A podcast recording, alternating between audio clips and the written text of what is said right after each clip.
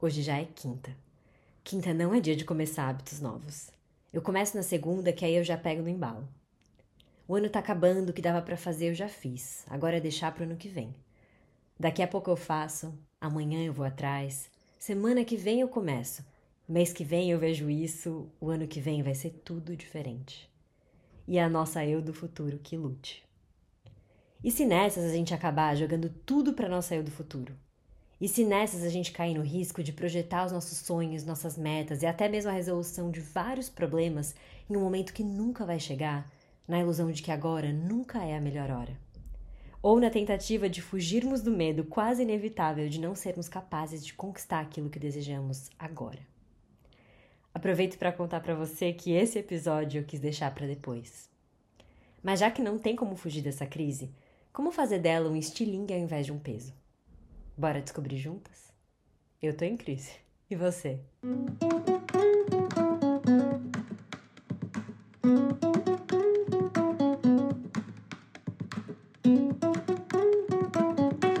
Tô em crise.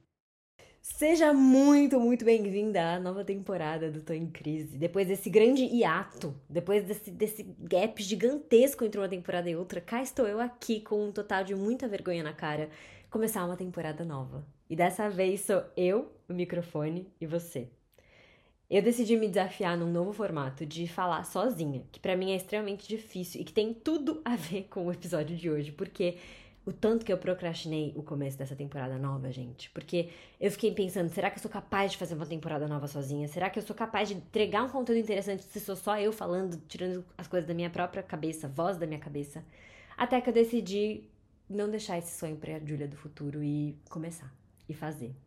E esse episódio vai ser bastante sobre isso. Aproveito para te perguntar o que você acha desse formato de podcast, que é uma pessoa falando, deliberando ideias da cabeça dela. Eu particularmente amo, mas eu quero saber o que você pensa sobre isso. Então, se você puder ou me contar, me mandar uma mensagem no Insta arroba underline Julia Salvatore, ou deixar aqui na caixinha que eu vou deixar aqui no, no Spotify, se você tá vendo pelo YouTube, deixar nos comentários, enfim, me contata de alguma forma pra me contar o que você achou. Isso faz toda a diferença, pra não achar que eu tô falando sozinha aqui o tempo inteiro. Mas eu achei que seria uma oportunidade muito legal de eu me aprofundar mais nos meus, nas minhas reflexões, nas minhas crises, nas minhas divagações, porque querendo ou não, com convidado, eu tenho esse papel de, de recepcionar a pessoa e deixar a pessoa falar, apesar de eu colocar a minha opinião. E aqui, pelo menos, eu vou conseguir, tipo, pirar um pouco nas minhas crises e na forma como eu faço delas um estilingue ao invés de um peso. Então, bora. Eu quero trazer aqui pra gente ter uma, um pouco mais de consciência os fatores que fazem a gente deixar para amanhã.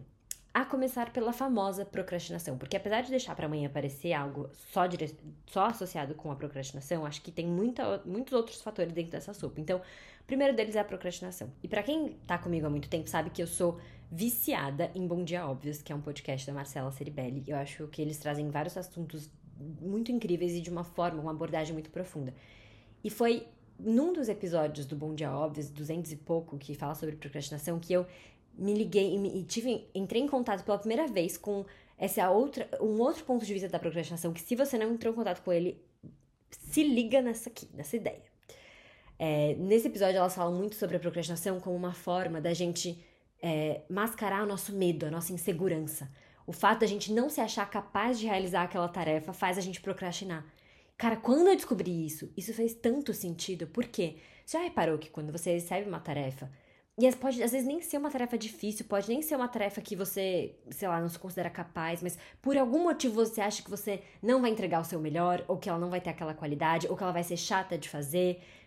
Tem esse tipo de caso, mas na grande maioria dos casos, a gente tá procrastinando porque a gente acha que a gente não é capaz de fazer. Sabe? Tem muito, muitas vezes você. E não é só sobre preguiça. Ela, a, a Marcela Ceribelli, nesse papo, até coloca é um trechinho do livro da Julia Cameron, que é uma autora que ela fala isso, que, que a procrastinação é, é o medo, é, é, tá muito associada com o nosso medo. O medo de fazer aquilo acontecer. E pode muitas vezes não ser só o medo da gente não se achar capaz, tá? Aí me veio esse outro, esse outro lado. Pode ser às vezes o medo do resultado que aquilo vai ter na nossa vida, sabe? Do, da mudança que aquilo vai ter. Então eu vejo que o deixar para amanhã muitas vezes também, mais do que o medo e a nossa insegurança de não ser capazes de realizar aquilo que a gente precisa, que a gente tá deixando para amanhã, também é o medo da transformação que aquilo vai gerar na nossa vida. Então vamos supor, eu tenho o sonho de continuar o podcast. Mas não só, lógico, nesse caso tem também o medo do, de qual vai ser a recepção dele, e se não vai, ser, não vai ser legal, não vai ser o que eu esperava, o que eu tinha de expectativa para ele, mas também pode ser pelo medo do impacto disso na minha vida, porque desde que eu comecei eu tô em crise, muita coisa mudou. Então acho que às vezes eu tinha medo de começar é, também pelo resultado, mas também pelo, pelo, pela transformação que aquela, que aquela tarefa, que aquela, aquela execução, que a, a, alcançar aquele sonho poderia ter na minha vida, o que isso implicaria na minha vida. Então fica, de, esse, fica já começa com esse alerta para você reparar. Será que você está deixando alguns dos sonhos é, da sua vida, algumas das coisas que você quer realizar, por esses dois, um desses dois motivos, né? Primeiro, né? A procrastinação, tanto nesse lado de não realizar, porque você não se sente capaz, você tem medo de não ser capaz de realizar, ou se você tem medo das implicações, né, inconscientemente, medo do que aquilo vai trazer para sua vida. Porque, realmente, eu vou dar o meu exemplo. Quando eu quis começar o Tô em Crise, eu nunca, acho que eu nunca contei essa história. Eu, eu, eu tava fazendo o meu TCC na faculdade e foi a primeira vez que eu fiz todo o processo de montagem de um programa, assim, de, desde ver o cenário até ver, enfim, os convidados, correr atrás, fazer o roteiro, apresentar. Eu, eu tinha, eu tive muito esse, esse, esse envolvimento, assim, com o projeto.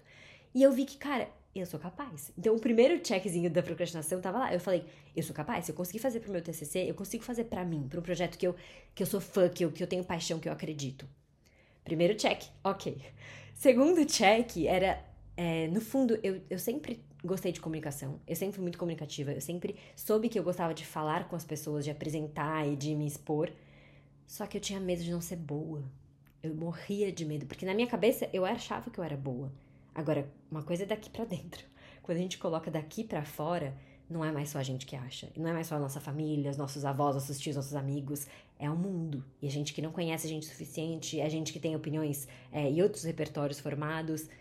Então, meu medo era de colocar isso no mundo e, e descobrir que, putz, eu não sou tão boa assim. E aí eu falei, esse check ainda não estava ticado, né, da, procrastinação. Então eu procrastinava por esse medo. Por, quando for pro mundo, aí é outra história. Aí é outro feedback. Aí é outro, outro tipo de resultado, outro tipo de opinião.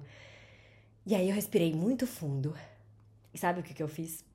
E aí talvez já entre até em como fazer dessa crise do deixar para amanhã um estilingue. Eu comecei a assumir compromissos com coisas externas a mim. Então eu, conversei com a primeira convidada que eu achava que seria interessante. Falei, olha, tem esse projeto, ele ainda tá começando, não sei o quê, contei a ideia.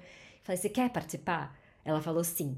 Então já foi primeiro, opa, peraí, tem outra pessoa envolvida aqui, eu não posso deixar essa pessoa na mão. Porque também tem um pouco dessa minha personalidade, né? De, de compromisso com os outros. E aí entra outra crise de compromisso com as pessoas. Enfim, se você não é essa pessoa, talvez um compromisso com uma pessoa, ou enfim, algo externo a você, seja uma escola que você tá fazendo uma academia que você tá pagando a assinatura, é, o seu namorado que você fez um combinado, a sua namorada que você fez um combinado, seus amigos, etc. Algo externo a você é, que, que você assume esse compromisso para realizar aquilo que você tá procrastinando, sabe?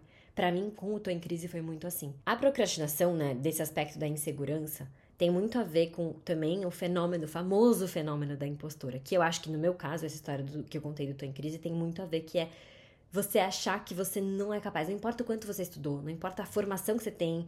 Eu me formei em rádio e TV, eu tinha todas as habilidades, eu fiz anos e anos de, de aula de canto, de preparação vocal. E mesmo assim, eu achava que eu não merecia este lugar aqui de é, hablar, de receber, de ser host, né, de ser podcaster, por exemplo, ou de apresentadora. Então tem muito, eu acho que tem muito disso também, de, de você procrastinar porque você não se sente merecedora ou porque você não se sente boa o suficiente para alcançar aquilo, para estar ali onde você quer estar, para executar aquela tarefa que você precisa executar, para alcançar aquele sonho que você sempre quis. Porque você não acha que você é capaz, ou você não acha que você é merecedora, ou você tem, como eu falei, o medo da transformação que aquilo pode trazer para sua vida. Mas que o Tô em Crise sirva muito desse exemplo, de que muitas vezes vai exigir uma força é, a gente não deixar mais para amanhã. Porque eu sei que muitas vezes é fácil a gente pensar, deixa pra eu do futuro, deixa a minha. Eu, eu falava muito, e é uma frase que eu uso muitas vezes até hoje, não, esse é um problema pra, pra, pra Julia do futuro. Mas imagina, pensa em você mesmo, tem um pouco de compaixão com você do futuro. A quantidade de carga de compromisso, de meta, de sonhos que você está jogando para ela, quando na verdade você já conseguiria realizar isso agora. E não ela, porque provavelmente ela vai colher os frutos, ela vai plantar novas sementes para novos sonhos, mas ela precisa colher os sonhos que você está construindo hoje. Então, outro ponto para mim, por exemplo, imagina se eu não tivesse colocado eu tô em crise no mundo. Eu não teria compartilhado tantas coisas gostosas com vocês, tantas visões de mundo, de pessoas interessantes que eu entrevistei.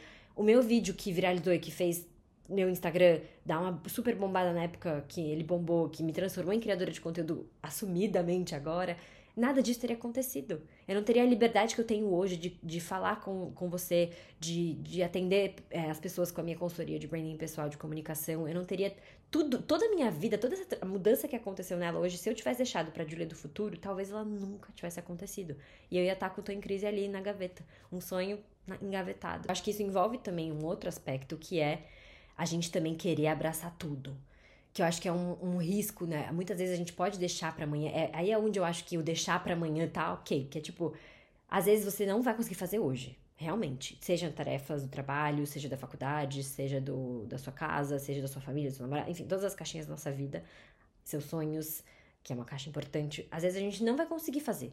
Porque a nossa energia é limitada, nosso tempo é limitado. Então, eu não sou totalmente contra o deixar para depois. Na verdade, vocês vão perceber agora que eu tô devagando muito sozinho que uma das minhas grandes filosofias de vida é o equilíbrio, é o caminho do meio. Então, eu não acho que a gente tem que ser aquela pessoa que tá o tempo inteiro ticando, tá o tempo inteiro correndo atrás, tá o tempo inteiro executando, nunca deixando nada para depois. Mas eu também não acho que a gente tem que. É... O oposto disso, gente, me perdi. Eu não acho que a gente tem que deixar tudo é, ticando todas as metas, a produtividade a qualquer custo, mas eu também não acho que o deixar para depois é ruim, porque muitas vezes a gente precisa reconhecer que não vai dar para resolver tudo. Não vai dar para fazer tudo que eu quero fazer, não vai dar para conquistar todas as coisas, não vai dar para ir atrás de todos os sonhos, todas as tarefas, senão a gente também acaba virando aquela produtividade mega tóxica de achar que a gente é super humano e nisso vem burnout, nisso vem estresse, ansiedade, etc e tal. Então repara como não é tão óbvio é, deixar as coisas para depois, é, procrastinar nem sempre é, pode ser tão ruim. ah, louca, se pegarem só esse cortezinho, vai não vai me xingar, né? Mas eu sempre valorizo o equilíbrio porque eu acho que é muito da gente, da gente refletir. Né, fazer esse movimento de, putz, eu tô nessa crise, porque se a gente pegar a procrastinação como uma grande crise, nossa, eu tô em crise porque eu procrastino muito, aí sim é uma questão. Ou então eu tô em crise porque eu faço muito, eu, eu, eu executo muito, tenho uma super produtividade e não abro espaço para as coisas acontecerem. Então, tenta entender um pouco qual que é o seu momento. Talvez, se você identificou a crise da procrastinação, eu vou assumir que pode ser que porque você tá deixando muito dos seus sonhos, muitas suas tarefas, muito da mudança que você quer para você para depois. E aí eu acho que não é saudável. Repara um pouco nisso.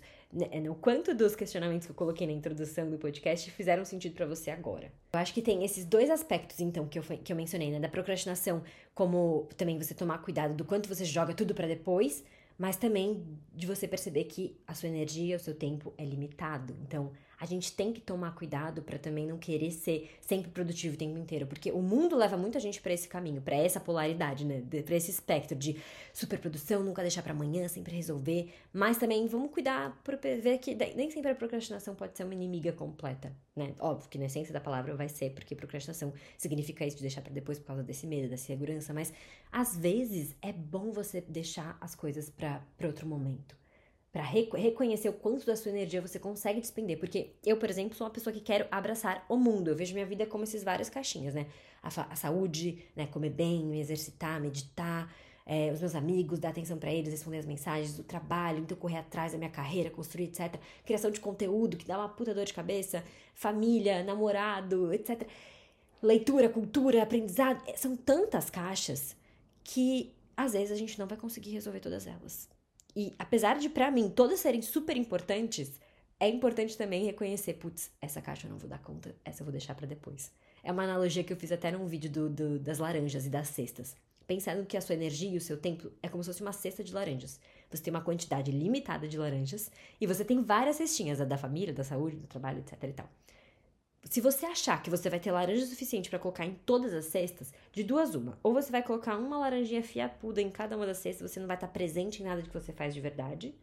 Ou você vai despender muita laranja apagando fogo na cesta que está pedindo mais atenção naquele momento e vai esquecer das outras. Então, às vezes é muito mais fácil a gente pensar, putz, tá, eu vou precisar procrastinar, eu vou precisar deixar engavetada um pouco a cesta X ou dentro do trabalho, de todos os projetos que eu queria fazer, não vai dar para fazer todos. Então, dentro do trabalho, eu vou ter que diminuir um pouco a demanda dele para conseguir dar atenção para essa outra cesta que tá precisando de atenção, sabe? Então, é nesse sentido que eu acho que a procrastinação entra como uma ajuda, uma consciência de que nem tudo vai dar o tempo inteiro, sabe? E uma outra, um outro aspecto do deixar para depois que também me grita muito é a gente nunca achar que é o momento certo.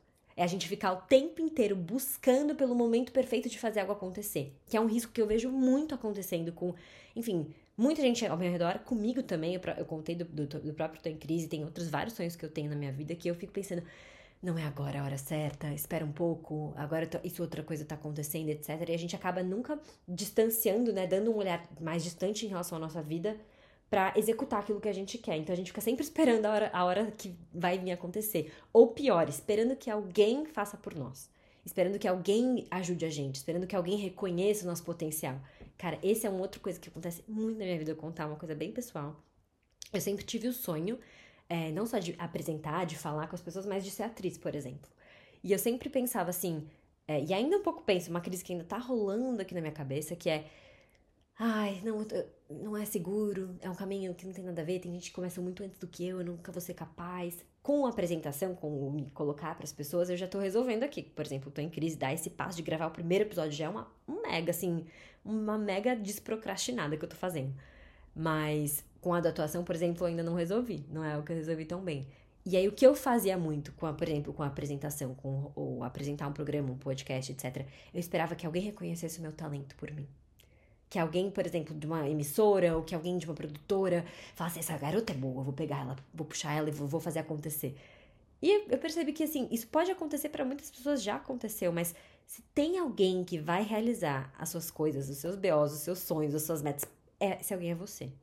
Se você esperar o momento certo, a pessoa certa, uma luz do céu que vai vir, isso nunca vai acontecer. E a gente tem muita tendência de fazer isso. Porque eu já percebi que muitas histórias gigantes aconte aconteceram assim. A pessoa tava lá, tava sofrendo, não sei o quê. Bum, vem uma luz, veio uma energia, não sei da onde que ela conseguiu resolver tudo. Ou veio alguém, um caça-talentos, não sei o que, que reconheceu e fez tudo. Então, eu tô dizendo que essa história também não é válida, enfim, vocês sabem. Mas eu acho que isso é um outro risco de preparar. Putz, será que você não tá deixando é, o seu grande sonho. E às vezes nem precisa ser um grande sonho. Às vezes, será que você não tá deixando a vida que você sempre quis viver pra, pra depois? Pro momento certo que nunca vai chegar? Ou pra pessoa certa que nunca vai chegar? E reparar se, putz, assumir, assumir um pouco essas rédeas, sabe? Da própria vida e fazer a coisa acontecer. Então repara em que polo, em que polo desse espectro você tá, de tipo deixar sempre amanhã ou querer resolver tudo e acabar tipo produzindo, produzindo, produzindo e se cansando no meio do caminho, ou até se perdendo o motivo inicial pelo qual você queria as coisas que você tá fazendo. É, eu acho que o equilíbrio, apesar de ser muito, né, já, é, é, parece uma palavra super clichê, mas é tão importante, gente. Como que a gente vai fazer dessa crise então um estilingue ao invés de um peso? Eu acho que a primeira coisa é a gente se distanciar, a gente filtrar o que a gente realmente quer tanto no nosso trabalho, então, por exemplo, você está deixando para depois as tarefas do seu trabalho, quais essas tarefas são prioridades, são importantes, porque você precisa resolver antes. Eu vi um vídeo, inclusive, muito legal. Agora eu vou, vou esquecer, não lembro qual foi o perfil que me mostrou, mas é, que era a pessoa falando as coisas que são importantes, quanto mais você deixa elas para depois, elas se tornam urgentes. E o que é urgente você não faz com perfeição.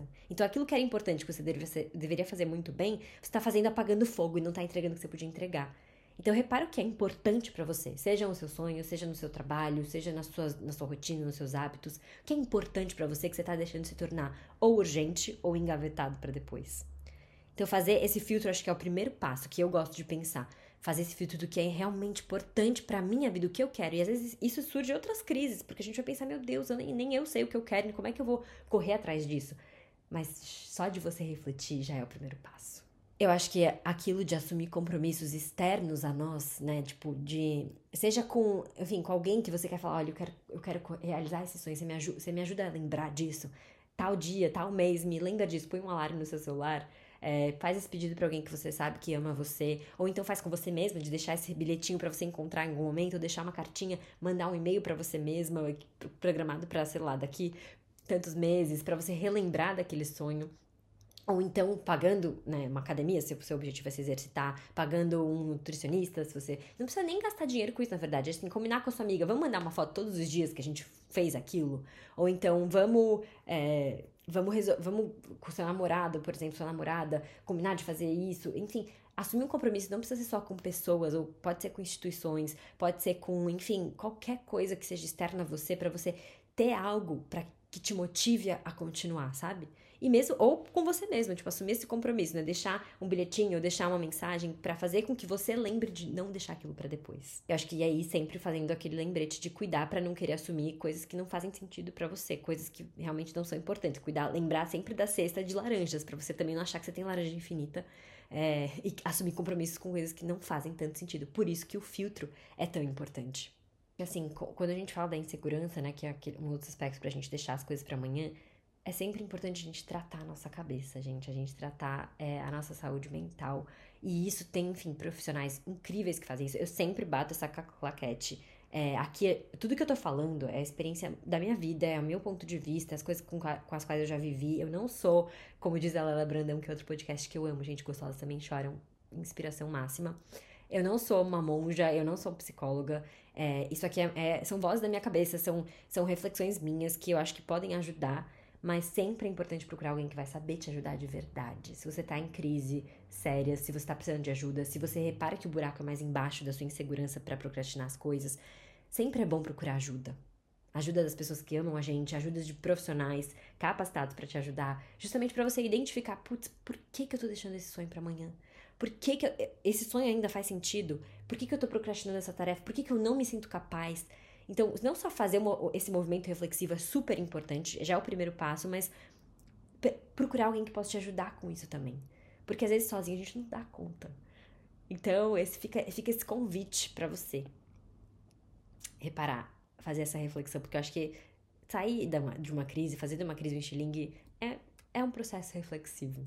Eu vou trazer nessa nova temporada todos os episódios agora o quadro Dando Oi pra Crise Alheia, no qual eu, eu abro uma caixinha de perguntas lá na minha comunidade do Instagram e, e você me manda a sua crise e eu vou trazer essa crise pra cá, pro podcast. Como eu faria dessa crise um estilingue ao invés de um peso. Refletir um pouquinho sobre essa crise é, todos os episódios. Como esse é o primeiro episódio, eu não contei para ninguém ainda que eu tô gravando, não teremos um oi pra crise alheia. Mas se você quer ter a sua crise conversada, discutida e estilinguizada, fazendo dela um estilingue ao invés de um peso aqui no Tem Crise, me manda uma mensagem com a sua crise e eu trarei ela nos próximos episódios.